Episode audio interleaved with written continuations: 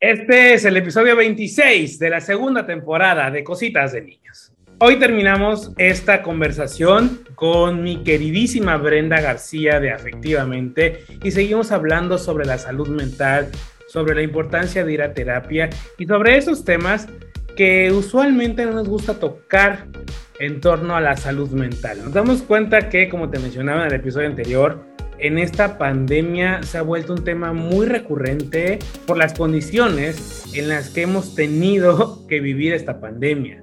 Aislamiento, estrés, por lo que, bueno, algunas personas han presentado episodios de ansiedad, de depresión y hay quienes, bueno, se han lamentablemente, tristemente suicidado. Uh, en los datos del episodio encontrarás información sobre instituciones que pueden apoyarte si estás atravesando por una depresión o algún momento de ansiedad, por favor marca esos números, escríbeles y ponte en contacto, pide la ayuda que necesitas. Pero sin más, este es el episodio 26 de la segunda temporada de Cositas de Niños. Me voy a un poco del otro lado, la gente que directamente decide si eh, no quiero pasar por un proceso de terapia, quiero ir directamente con un psiquiatra que me recete algo. Y eh, no si, necesariamente estamos hablando de conductas adictivas o es otro tipo de evasión o qué es lo que pasa ahí, que no sabes que yo no quiero sufrir.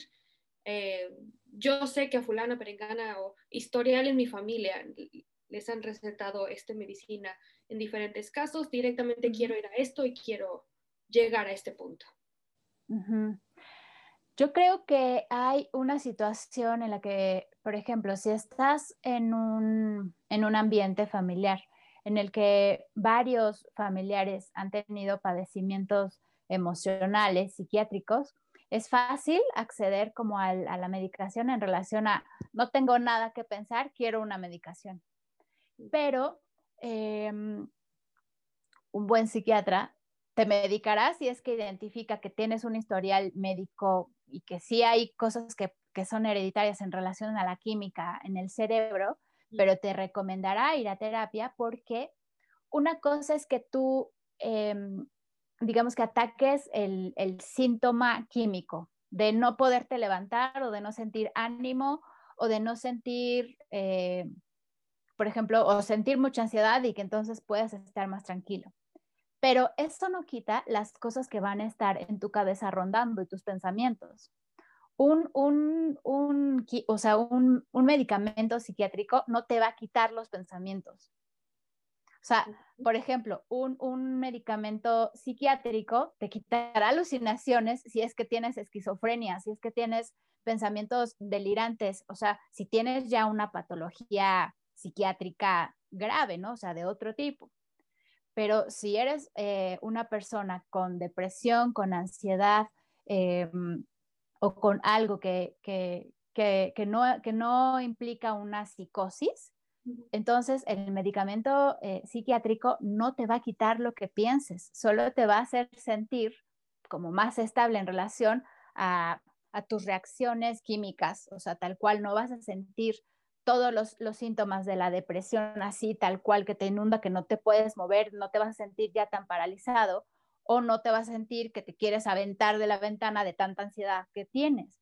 Eso se va a equilibrar, o sea, es un proceso químico, pero tus pensamientos van a seguir en tu cabeza. Es por eso que es muy importante que acudas al psicólogo para darle una focalización a esos pensamientos, para darle un rumbo a esos pensamientos. Entonces, sí, son, son cosas distintas, son niveles distintos, porque yo siempre digo, tú eres el único, la única persona que sabe qué es lo primero que piensas en la mañana y en lo único que piensas cuando te acuestas. Eso no lo puedes callar con nada. Y eso es la diferencia entre que duermas o no, a veces. O que te levantes de buenas o no. Entonces, eso es, es, es mero producto de lo que piensas de lo que está en tu mente. Esas cosas necesitan un espacio para ser habladas, necesita que, uno respete esas cosas. Uno está acostumbrado a decir, ay, bueno, ya, y hacer como que eso no está pasando en nuestra cabeza. Es como, bueno, ya, este, voy a hacer tal cosa o no. pero la realidad es que esos pensamientos necesitan que uno tenga la responsabilidad de aprender a darles un rumbo. O sea, por algo estás pensando eso. No es nada más que tu mente diga, ay, voy a hacer que piense en su ex a las diez y media de la noche y tengo un horario y mi turno va a acabar a las cuatro de la mañana. No, o sea, tus pensamientos están ahí por algo. No es, no es nada más este, algo que tu mente diga, ah, vamos a poner el botoncito del ex, vamos a poner el botoncito de los papás, vamos a poner el botoncito del el trabajo. No. Voy a hacerle abogado del diablo. Te quiero hacer una pregunta porque la otra vez estaba yo platicando con alguien al respecto. ¿Las enfermedades mentales se pueden curar o se pueden controlar únicamente? Mm. Mira, hay situaciones eh, claro que se pueden curar, que tienen una cura y que tienen un alivio. Hay otros tipos de padecimientos mentales que, las, que, lamentablemente no tienen una cura y que se manejan.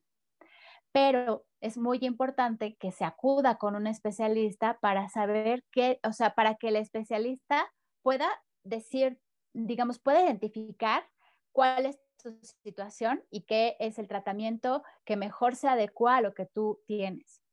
Yo soy muy reservada, de, o sea, en, mi consulta, al decirle a las personas, lo que tú tienes es depresión mayor, lo que tú tienes es esta situación, lo que tú tienes es el otro. No me gusta mucho decirle a las personas que tienen que yo estoy identificando que tienen tal padecimiento, a menos de que sea algo que sí es muy grave y que implica, por ejemplo, que la persona atente contra su propia vida o contra la vida de alguien más.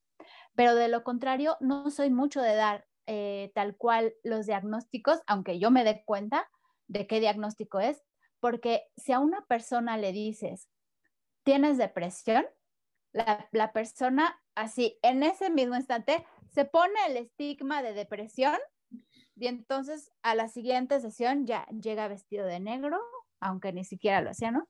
Y entonces este, dice, es que he estado muy mal porque como estoy deprimido, y entonces ya se vuelve tu, tu apellido, ¿no? Entonces soy, soy fulanita de tal y tengo depresión.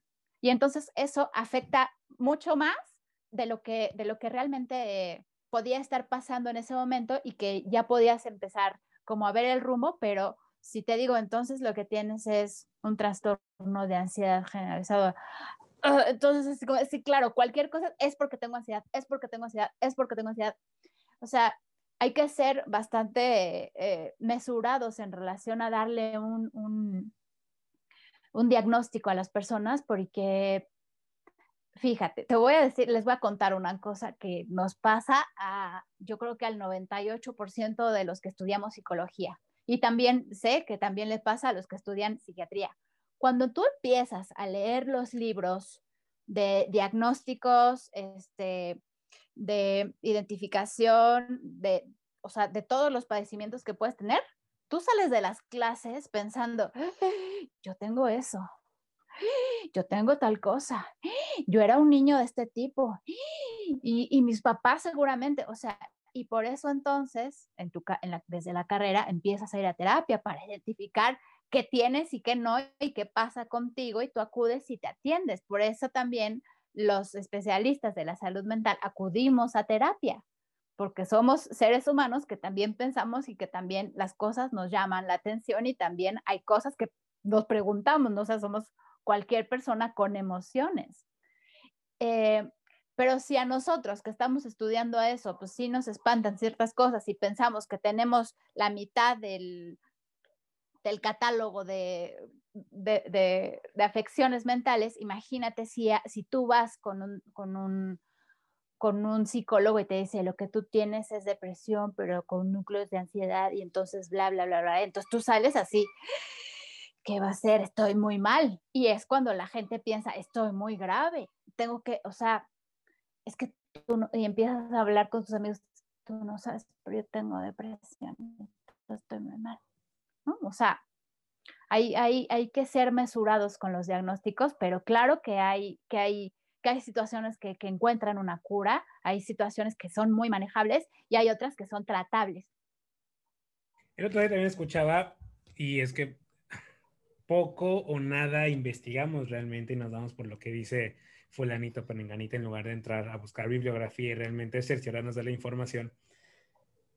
Las enfermedades de salud mental se heredan, o sea, es como un algo que sí sucede o es algo que, que puede pasar, o sea, como cualquier otra cosa puede pasar. Sí, así tal cual como tú tienes esta situación en la que puedas tener eh, papás diabéticos y tú aumentas tu posibilidad de tener diabetes por algo hereditario, también las, enfermedades mentales tienen eh, un cierto grado de, de, ser hereditarias. Pero también hay situaciones en las que, por ejemplo, que pueden no ser por química en el cerebro, porque es tal cual una química que, que está ahí, que se manifiesta de manera hereditaria, sino también que tú podrías estar con esa herencia en la cabeza, pero si el ambiente en tu casa o tu ambiente social o así es favorable, puede que nunca lo manifiestes, ¿no? Eh, hay situaciones también que tú ves que toda la familia es feliz y que no tiene ningún problema y hay una persona que, eh, digamos, manifiesta o que pareciera que está muy deprimida que es muy melancólica y entonces, ¿no? Todos vestidos de flores y colores y esa persona vestida de negro, toda deprimida, toda angustiada, toda abrumada y gris. Y uno dice, pero ¿por qué? Pero ahí hay una cosa que hay que identificar. No hay familia perfecta y no hay un ambiente perfecto. Uno, no, uno por más que, que cree una, una casa armoniosa y una situación muy favorable, todos tenemos problemas y todas, todos vivimos situaciones que pueden ser complejas. O sea, para empezar, hay muertes, este, hay accidentes, hay enfermedades, ¿no? De otro tipo. Hay cosas que afectan de manera natural, ¿no? O sea, que, pueden pasar y que todos estamos expuestos y que, y que afectan a, los demás y a uno mismo. Entonces, depende mucho también cómo, cómo sea tu ambiente y cómo tú percibas a los demás, porque en donde no se habla de los problemas, una persona va a ser el embudo que perciba todos estos problemas y va a ser esa personita de la familia que, que se encuentra en un rinconcito gris observando cómo todos dicen que son felices, pero en realidad hay problemas de los que no se hablan. Entonces, eh, si hay una parte hereditaria en, ciertos padecimientos mentales, pero también hay, otra situación en la que una persona viviendo en un ambiente en, lo que, en donde no se hable de las cosas, se vadan los problemas, se vadan las emociones o se haga creer que todo es miel sobre hojuelas, eso también afecta sobre ciertas personas que, resultan ser bastante sensibles o muy observadoras ante el ambiente. ¿Y tú cómo sugieres quitarnos como estos prejuicios contra la terapia? O sea, ¿cómo sugieres a quien nos está escuchando a que dé el primer paso? Porque te digo, hay 500 mil excusas para no pisar la terapia. Pero tú, del otro lado, como experta, pues, en el tema, ¿cómo sugieres eh, o de qué manera deberíamos como dar el primer paso? Eh, le veríamos de antes de ir a terapia para quitarnos el estigma, pues leer o buscar a alguien que nos oriente? ¿Qué, podríamos hacer para decir, sabes qué? Sí, voy a ir a terapia, sé que lo necesito y ya me convencí y voy a, y voy a ir a terapia, voy a buscar ayuda. Creo que el primer paso eh, tiene que ver con cómo uno ve la psicología y cómo uno, por ejemplo, habla de quien va al psicólogo. O sea, ¿Cómo es que tú, por ejemplo, si sabes que Juanita o Chuchito van al psicólogo, que no, que, que, que evalúes qué pasa contigo mismo si es que juzgas a Juanita o a Chuchito por ir al psicólogo? O sea, empezar por no juzgar a quien va al psicólogo, porque muchas veces uno, digamos que juzga a los demás cuando tiene la paja en el ojo, ¿no? O sea, es eh, identificar que, que las personas que van a, a terapia por algo van y es muy respetable. Es como tú no cuestionas a alguien que va al gastroenterólogo, ¿no? No dices, ¡Ah! ¿supiste que fulanita va al gastroenterólogo? O sea, ¿por qué? O sea, ¿por, ¿por, qué juzgar a una persona que va a atender una parte de su cuerpo y por qué? O sea, lo principal es identificar que la mente y el cuerpo son una unidad. No hay que dividir entre la mente y el cuerpo, no son cosas separadas, no es que tengas un cuerpo y una mente que está aquí flotando como una nubecita en la cabeza, no, o sea, tu mente está viviendo en tu cuerpo todo el tiempo y tu cuerpo está viviendo en tu mente todo el tiempo. Entonces, integrar la salud mental como parte de cualquier parte de tu cuerpo que necesita atención si es que algo malo pasa o si algo eh, te llama la atención, entonces hay que acudir. Si tal persona está acudiendo, entonces uno dice, ah, bueno, pues qué bueno que está acudiendo. O sea, cambiar la postura en relación a lo que observamos de los demás en relación a si van al psiquiatra, si van al psicólogo, qué bueno, ¿no? O sea, primero nuestra postura ante la psicología en general, ya sea para uno y para la sociedad, para, para que también ya se empiece a ver la salud mental como algo normal, como algo, como una acción de autocuidado y no como este juicio de, ¡Ah! entonces está bien o está mal. Entonces es que esta persona ya está muy enfermita, es que está muy malita. Yo te dije que se enojaba con mucha frecuencia, yo te dije que bla, bla, bla. O sea, quitar ese juicio en relación a quien atiende su salud mental, para mí es el primer paso. Número dos sería reconocer que el autocuidado es la clave para que uno tenga los menores problemas en la vida. Los problemas, hay cosas que no podemos evitar, pero hay que reconocer que mientras más problemas tenemos, es que muy probablemente tenemos muy poco o muy pobre autocuidado. Entonces, em, hay, que, hay que observar cuál es nuestra conducta de autocuidado. Si si acudimos a nuestras consultas preventivas, o sea, qué tanto nos cuidamos, porque eso demuestra mucho cuál es el nivel de autoestima que tenemos. Cómo nos cuidamos habla de la autoestima que nosotros tenemos a nosotros mismos. Y desde tu postura, ¿cómo ves esto? Bueno, no sé, tú me podrás eh, desmitificar esto, pero según lo que, bueno, he estado revisando, los hombres son quienes vamos menos a terapia y somos los que más nos suicidamos. Pues es que a cuántos hombres desde chiquitos les dicen, esto no lo sientas, no está pasando, o sea, de, o sea, quitar el valor que tiene la emoción de cualquier persona, de hombres y mujeres, eh, es muy grave. Y al mismo tiempo también creer que las mujeres somos muy sensibles y, que los hombres no son sensibles, eso es un mito absoluto.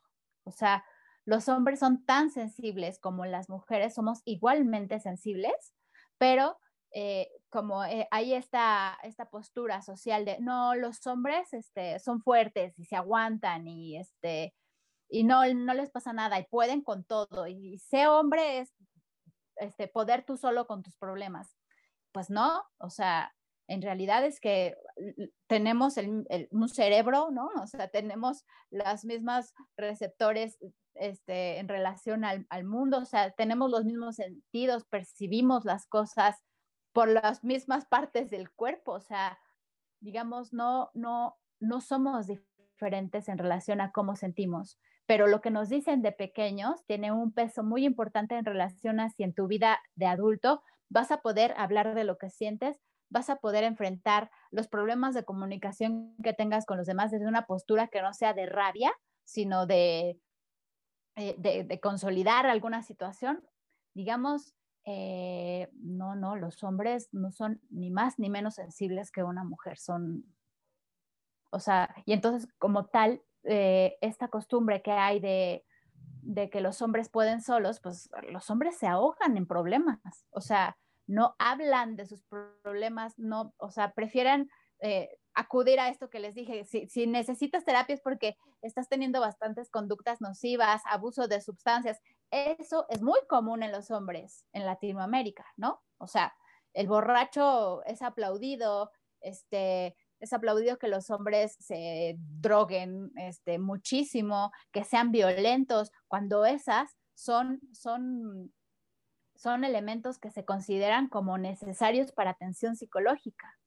Entonces, normalizando esta situación de no, pues, que tomen, que se droguen, que sean peleoneros, que sean agresivos, o sea, estás creando una, una olla a presión que, que, muchas veces sí desencadenan el suicidio o en, en actos suicidas.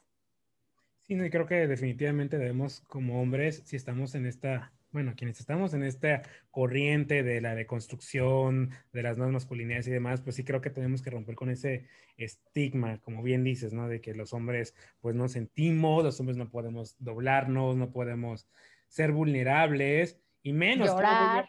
Sí, ¿no? ¿Y cómo voy a ir con una psicóloga mujer? Eso es humillarme, ¿no? Ya, ya en el remoto caso de que vayas a terapia, ¿cómo voy a ir con una mujer, no? o sea, creo que sí es, pues un trabajo permanente, un trabajo constante que eh, debemos de empezar a hacer porque sí es alarmante, que eh, justo nos comentaba un eh, psicólogo hace poco que la cifra, según esto, es 8 a 1. Yo había visto que era 3 a 1, una cosa me dijo, no, es 8 a 1. Es como 8 hombres por cada mujer que se suicida.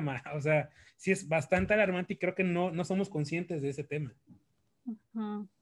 Sí, además, esto que, que hablaba en un principio, o sea, no tiene nada de malo que tú hables de tus problemas con tus amigos, con tu familia, pero los hombres también es como de no, no lo, no lo digas con nadie, ahoga tus problemas en alcohol, ¿no? Este, no, no lo digas eh, a nadie, eh, mejor, eh, o, sea, o sea, a los hombres pareciera que es como un, ten conductas de riesgo antes que, que hablar de lo que sientes. O sea, si tú no puedes ni siquiera hablar con tus familiares, con tus seres queridos, te cuesta mucho más trabajo acudir con una psicóloga o un psicólogo a hablar de tus problemas. Fíjate que em, hace, hace relativamente poco escribí de, de las mentiras en el consultorio, porque yo encuentro, he escuchado frecuentemente eh, de hombres decir, yo no voy a terapia porque yo podría fácilmente mentirle al psicólogo y entonces, ¿para qué? Yo me pongo a pensar, o sea, sí, sí puedes ir a terapia y sí puedes decir todas las mentiras que quieras, pero ¿quién está invirtiendo su tiempo en un espacio que es para él mismo en ir a decir mentiras? O sea, exacto, no quieres sentir, no quieres pensar, no quieres identificar qué es lo que está pasando, pero está pasando. Entonces, eh, digamos, esas, esas mentiras en el consultorio hablan de quien las dice, ¿no? Y de todas formas, podrías ir, podrías seguir yendo al psicólogo y decir mentiras y mentiras y mentiras, pero sostener una mentira lleva, o sea, tiene ahí un peso importante y una estrategia que en algún momento, créeme que el inconsciente es mucho más poderoso que cualquiera y sale a relucir qué es lo que está pasando. Entonces, eh, el psicólogo tal vez en un principio diga, esto, esto suena raro en relación a lo que está contando y tú empiezas a identificar que el, paciente está mintiendo y ya va a llegar a un punto en el que algo se quiebre y saldrá toda la verdad porque muchas veces los hombres ante esta, esta limitación que hay en sus emociones crean un castillo, ¿no? Una retaguardia, o sea, una guardia, así un, un muro enorme en relación a todo lo que pasa. Entonces, no, no, yo no necesito eso, yo soy así asado. O sea, se crean una máscara enorme en relación a sus problemas. Eh, pero bueno, o sea, habla mucho de, de esta resistencia, lamentablemente. ¿Y tú sugieres empezar a llevar a quienes tienen hijos, a sus hijos desde pequeños a terapia? ¿O crees como que es muy temprano? ¿O, o, debería ser como mm. un, pues, algo que, como una buena iniciativa para que pues vayan acostumbrándose y no, y no y estos prejuicios, con juicios de casa para quienes tienen hijos y nos están escuchando? Pues fíjate que en ese sentido, mi postura es que si tienes hijos, tú vayas a terapia como papá. Porque muchas veces eh, la psicología, eh, digamos que es, es la nana de los papás, o sea, los papás empiezan a ver que, que su hijo tiene esta cosa de ansiedad y entonces no lo pueden parar y no es que es ingobernable, no esta palabra es ingobernable, no reacciona a nada, no me hace caso, que lo que, se haga cargo la psicóloga, cuando en realidad el nene. El, niño está reaccionando a que los papás discuten todo el tiempo, a que el papá nunca está, ausente o nunca le pregunta al niño, nunca le, pregunta cómo está y la mamá está todo el tiempo angustiada, o sea, y entonces los niños empiezan a tener síntomas, sí, pero que mucho tienen que ver con, con cómo los papás se relacionan con ese niño. Entonces, yo soy de la postura de si tienes hijos y tus hijos empiezan a tener ciertas cosas, tú como papá, ve a terapia. Y ya después, si identificas, pues sí, la verdad es que estoy muy angustiado todo el tiempo, es que estoy muy estresado porque no hay dinero, porque el trabajo, porque mi esposa y yo. Entonces hay cosas que, que, que, que, que tienen que ver contigo, que están afectando al niño, pero pues el niño, ¿qué? ¿No? O sea, eh, yo no, yo no puedo hacer que un niño se tranquilice cuando en casa está viviendo una bomba atómica constantemente. Entonces. Sí, no te lo preguntaba porque tengo esta imagen hace un tiempo, estaba yo en el consultorio de mi tío y veía yo cómo los papás sacaban al niño del consultorio de la psicóloga infantil y decía, bueno, deberían llevar al niño desde pequeño o como dices tú, o deberían ir ellos primero a terapia. Sí, o sea, digamos, si hay situaciones eh, muy particulares que, que, hacen notar cuando un niño necesita atención psicológica, cuando un niño retrocede en su desarrollo, cuando tiene, digamos, una situación en la que no puede, no puede aprender a hablar o hay, hay ciertas cosas que le cuestan mucho trabajo identificar.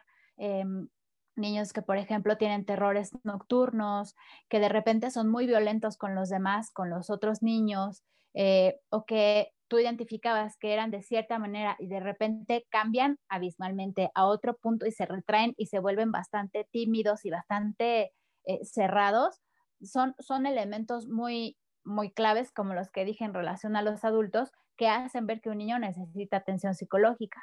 Pero eh, de manera general hay muchos niños en el consultorio sorteando los problemas de los padres y viendo cómo pueden, digamos, como sobrellevar los problemas de los padres, pero si los padres no atienden su salud mental, el niño va a seguir con síntomas. O sea, es, esa es la, digamos, esa es la realidad. Y de todo, bueno, de todo esto que platicamos, eh, les decía al inicio que eh, conocí a Brenda en, justamente al final de la función de Habitación 306 y les digo que la encontré justamente porque comentaba de su proyecto afectivamente, que bueno, ella nos va a contar ahorita cómo es que surge, pero eh, pues bueno, viene justamente a, pues a tratar como de corregir todo esto que hablamos esta, a lo largo de esta hora y que pues la gente tome conciencia de la importancia de, de, tomar terapia, ¿no? Sí, fíjate, yo, yo creé efectivamente en el 2016 porque yo ya no pude más con este pensamiento que había, bueno, con estos, con estos comentarios tan recurrentes del, si yo decía, ah, pues yo soy psicóloga, entonces me estás analizando, ¿no? O el típico, ay, este, eres psicólogo, no, sí es muy interesante, ¿no? Muy importante la psicología, claro que sí, no, sí, claro, muy valiosa, bla, bla. Y yo, ay, ya está cuidado de terapia, no. Ah, ok, ok, es muy interesante nomás porque sí, ¿no? O sea, este, pero por ejemplo, yo, yo empecé a identificar que también cuando yo conocí a alguien, este, y me decían, ¿a qué te dedicas? Y si yo decía, yo lo hice por prueba, así como de, ah, soy contadora, o soy abogada, o soy maestra. Ah, muy bien, padre, para no sé qué, no sé qué. Y platicaban conmigo como si nada, ¿no? Y después avanzando más en la plática, yo les decía, oye, y si te dijera que, que no soy abogada y que soy psicóloga, silencio abismal. No, bueno, ¿sabes qué? Es que no. Eh, y, y, hasta empezaron a hablar de sus problemas conmigo. Y yo decía, no es posible que yo no pueda decir abiertamente que soy psicóloga sin que la gente sienta que no puede hablar conmigo de manera normal. O sea, yo no ando dando terapia por doquier, yo cobro por eso, es mi trabajo no terapeo a nadie de a gratis. ¿No? O sea, para empezar, primero. Y número dos, eh, no puedo creer que, que, la gente diga que qué interesante la psicología, pero que nunca acudan. Y que si saben que alguien es psicólogo, pretendan que en una plática de, ay, si nos conocemos en una reunión, me cuenten sus problemas y yo le diga, ah, ok, crean que ya con eso se, se arreglaron sus problemas. O sea, que no quieran trabajar en ellos mismos. Y al mismo tiempo yo me ponía a pensar, ok, eh, hay mucha gente en las redes sociales publicando sus problemas. Y yo leía cada cosa en mi Facebook de, de, mis amigos, ¿no? De la gente que conozco, cosas así. Yo decía, esta persona necesita terapia, pero ¿por qué no va? ¿por qué no acuden a terapia? ¿Por qué? ¿Por qué? Porque están hablando de sus problemas en una pantalla, recibiendo y viendo mil comentarios de, ay, fulanita, yo estoy contigo, sutanita, yo te acompaño, sutanita, a mí me pasó igual, sutanita, ¿por qué no este, vas a una sesión de conchas de no sé dónde, este, no sé, ¿no? O sea, eh, ¿por qué no vas a tal cosa? Pero ¿por qué no van al psicólogo? Entonces yo ya no pude más y creé efectivamente que es un proyecto con el cual yo no doy tips de cinco tips para que la gente no se deprima, no te digo qué hacer con tus problemas, pero yo muestro motivos de consulta que frecuentemente se cree que, eh, que son cosas que se, que se arreglan solas, que son normales, o que, este, no sé, no sé, que de manera milagrosa se van a quitar. O sea, yo muestro eh, ciertos temas que yo escucho y que yo digo, ah, esto, esto, esto tiene lugar en un consultorio. Y si vieras todo el, todo el potencial que te puede sacar en un consultorio psicológico, dejarías de buscar respuestas en lugares equivocados. O sea, si tú identificaras todo el potencial que te puede sacar hablando de, de ti, para ti y haciéndote responsable de tus emociones, de tus afectos y de tu salud emocional, dejarías de gastar tiempo, dinero, este, y tu vida y, desgaste en ir a que te lean la mano en no sé dónde, a que te hagan tal cosa, a que bla, bla, bla. Tú haz todas las actividades terapéuticas que quieras hacer y que te gusten hacer, pero nada le va a quitar al potencial que te pueda sacar en un espacio donde solo estés tú para ti, buscando respuestas desde ti.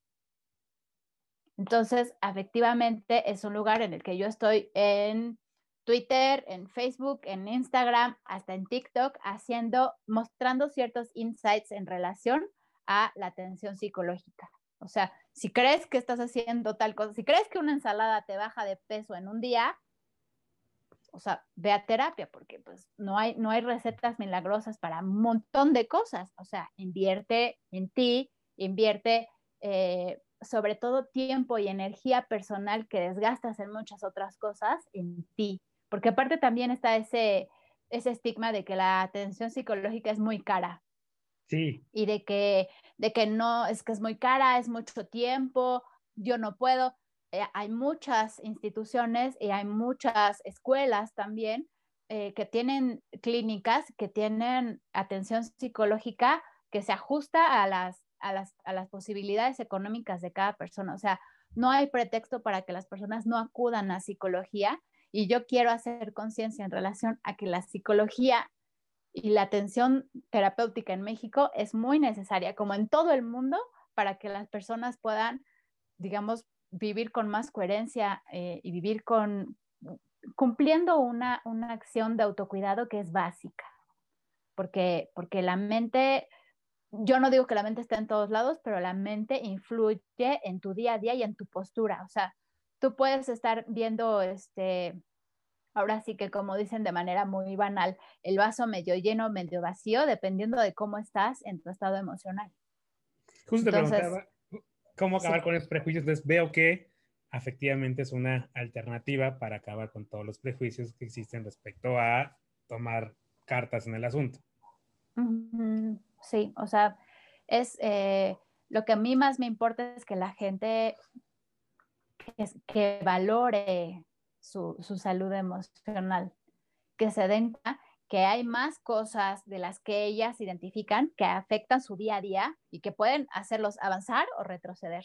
Entonces, que por más que te aguantes y por más que, este, que pienses que esto se va a quitar solo, tiene un lugar para ser atendido y va a tener mucho mejor cauce a esperar 14 años a que explote y que tú estés mucho peor.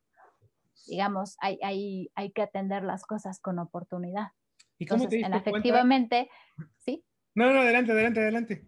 En afectivamente pueden, pueden, o sea, tienen un espacio en donde podrán escuchar eh, esto, motivos de consulta, eh, respuesta a ciertas dudas que yo, que yo escucho que la gente tiene en relación a la psicología y, tomar con mucho más conciencia de lo importante y de cómo influye la psicología en la mayoría de, las, de los aspectos de nuestra vida.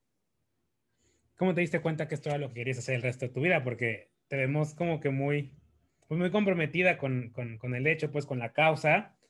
Y creo, como te decía yo en algún momento, ¿no? Muy pocas personas realmente toman su pasión en beneficio de otras personas. Entonces, ¿cómo te diste cuenta tú que era lo que querías hacer y cómo asumiste que querías ayudar a los demás?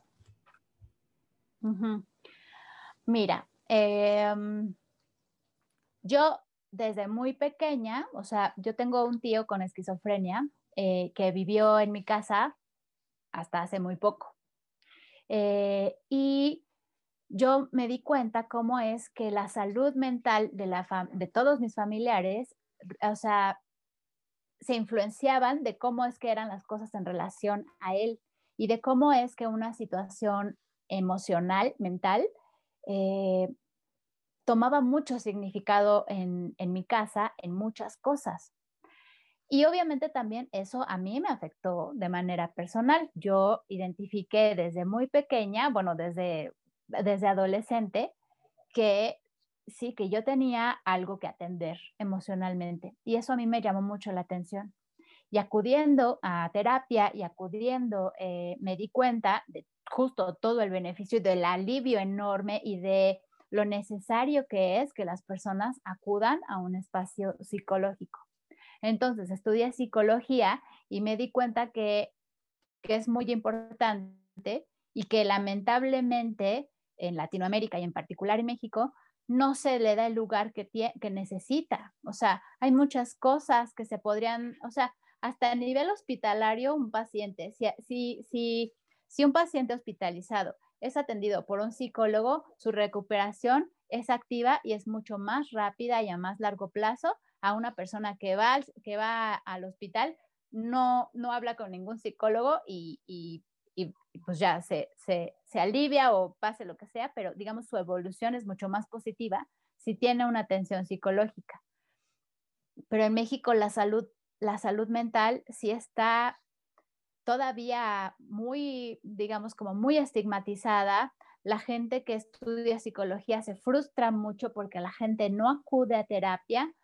Digamos, hay muchas cosas que yo identifico que necesitan ser habladas. Hay muchas dudas de la gente que necesitan ser aclaradas para que acudan. O sea, tan fácil que es tener la información y al mismo tiempo eh, es, es, por momentos tan, tan complicado compartirla que a mí se me hizo muy, muy, muy importante. Yo dije, bueno, ¿cómo voy a hacer para que la gente acuda? Pues hablando de las dudas que tienen, o sea, dándole como, como una orientación a todas las preguntas que de repente yo escucho. ¿Cuánto dura un tratamiento psicológico? Este, ¿qué, le, o sea, ¿Qué es lo que tiene que hacer el psicólogo cuando, cuando atiende a tantas personas? ¿Qué hace con, con todo lo que escucha? Este, ¿Estás loco para tener que ir al psicólogo? Este, ¿Qué pasa con la atención psiquiátrica? O sea, todas estas preguntas, la gente como que, uh, así se quedan volando. Yo quiero aterrizar esas preguntas, quiero darles una orientación y que la gente tenga mucha más claridad en relación a lo que le espera en un, en un consultorio psicológico y que acudan como una acción de autocuidado y no con miedo de, pues ya estoy muy mal y voy a ir porque estoy enloqueciendo. Pues no. ¿En dónde encontramos efectivamente? Afectivamente está así como arroba afectivamente en todos lados. Está en Facebook, está en Instagram, está en TikTok, está en Twitter, está en LinkedIn, está en muchos lados. Entonces, pueden compartir la información desde muchos lados, pueden ver, los videos, eh, pueden leerlo, pueden verlo, este, digamos, eh, hay personas que ya no les gusta mucho leer, pero yo hablo en mis videos de los temas y también si, si, si, quieren leerlo y tener esa información y leerlo con mucha calmita y con más detenimiento para procesarlo mejor, pues también lo pueden leer en www.afectivamente.com. Oh my God, también tienes página de internet, bastante bien. También hay página de internet, o sea que pretextos no hay. Yo, yo, yo estoy en todos lados para resolver las preguntas para escuchar comentarios y dudas en relación a la psicología y acercar a la gente a los consultorios y como tal a su salud mental. ¿Algo que quieras decir para cerrar esta entrevista, Brenda? Ay, estoy muy feliz eh, de haberte conocido, de haberte conocido también a ti, María. Eh, estoy muy, eh, muy contenta de todas las preguntas que hicieron y al mismo tiempo les agradezco de tomarse este tiempo para difundir temas tan importantes como, como la, la, salud mental y como esto, ¿no? la, la, deconstrucción del machismo, que también tiene una carga emocional impactante. Muchas gracias por este espacio. Espero que esta información llegue a muchas personas, que aclare muchas dudas eh, y espero que esta no sea la última vez que nos veamos y platiquemos y, y haya temas de qué tratar. Claro que no, ya firmaste un acuerdo con nosotros para estar con nosotros en un siguiente episodio, Brenda. Muchísimas gracias, de verdad. Como te decía, ustedes. No, es por, no es por estar echando flores, pero creo que sí, eh, hoy en día necesitamos más que nunca iniciativas de este tipo y sobre todo relacionadas a salud mental, porque más allá de los problemas normales que en este país, el tema de la pandemia ha estado mermando muchísimo la salud mental de la gente y creo que no están tomando medidas al respecto y cuando esto pase, las consecuencias van a ser muy fuertes y creo que estamos a tiempo de empezar como a tomar medidas para pues corregir las cosas a tiempo y no ya cuando la bola de nieve se nos venga encima. De verdad, gracias por tu tiempo, Brenda. Lo agradezco mucho, como te decía, ¿no? Gracias a ustedes. Es eh, el doble agradecimiento porque pues bien podés estar dando terapia en este momento y estás con nosotros aquí grabando el episodio. No, yo me di, yo me di el tiempo para estar con ustedes y hablar así sin parar, porque aparte, como podrán ver, me encanta el tema, obviamente, y entonces puedo yo hablar y hablar y hablar. Muchísimas gracias, Brenda. Pero muchas gracias. ¿Algo que agregar, María? No, simplemente Muchísimas gracias y qué padre que podamos hablar desde el punto de vista crudo de las cosas sin que sea algo tabú. El chiste de este programa es ir deconstruyendo tabús. Sí, aquí hablamos todo lo que no quieren hablar, aquí lo vamos a hablar. pues buenos días, buenas noches, buenas tardes, a la hora que nos escuches. Esto fue Cositas de Niños. Gracias, gracias por escucharnos. Espero que después de estos dos episodios ya hayas acabado con los mitos y tenías sobre salud mental, sobre acudir a terapia, que aprendas que si necesitas ayuda, la pidas. En la descripción de este episodio encontrarás instituciones a las que puedes acudir en dado caso que lo necesites. Recuerda, pedir ayuda no te hace menos. Agradezco a Brenda García el haber estado con nosotros. Recuerda que puedes encontrar a Brenda cada 15 días en el diván de cositas de niños, en sus canales, en redes sociales y en YouTube, ya sabes, afectivamente. Y en su nuevo podcast en Spotify, vamos a ponerlo en palabras. Como cada semana, si te gustó el episodio, ya sabes, pulgares arriba, comparte estos episodios. No sabes si alguien en tu círculo cercano necesite esta información y qué mejor que tú le hagas llegar esta información. Si me ves en YouTube, ya sabes, por favor, suscríbete al canal y activa la campanita para que te lleguen las notificaciones cada que subamos nuevo material al canal de YouTube. Ya sabes, cada 15 días Brenda García está aquí con el diván de cositas de niños y bueno, cada semana el episodio nuevo de cositas de niños. Si me escuchas en plataformas de audio como Spotify, Apple Podcast, Google Podcast y demás, Suscríbete al podcast para que estés al día con los nuevos episodios de Cositas de Niños. Ya sabes, ya tenemos suficiente material para que te eches unos maratones buenísimos. Recuerda también seguir las redes sociales de Cositas de Niños, Cositas de Niños, el podcast en Instagram, en Facebook y Cositas de Niños en Twitter. Pero si no te gustan las redes sociales, me puedes mandar un correo electrónico a cositas de niños el podcast gmail.com. Pero sin más, esto fue el episodio 26 de la segunda temporada de Cositas de Niños. Gracias por haber escuchado este episodio de Cositas de Niños. Si te gustó, compártelo. Tenemos una cita en nuestro próximo episodio. No olvides escribirnos en nuestras redes sociales, Cositas de Niños, el podcast en Instagram y Facebook. Y recuerda que ahora puedes ver mucho más material de este y todos los episodios en Cositas de Niños, el podcast en YouTube. Suscríbete y dale click a la campanita para que te notifique cuando subamos nuevos videos. Yo soy Víctor Cuevas y esto fue Cositas de Niños segunda temporada.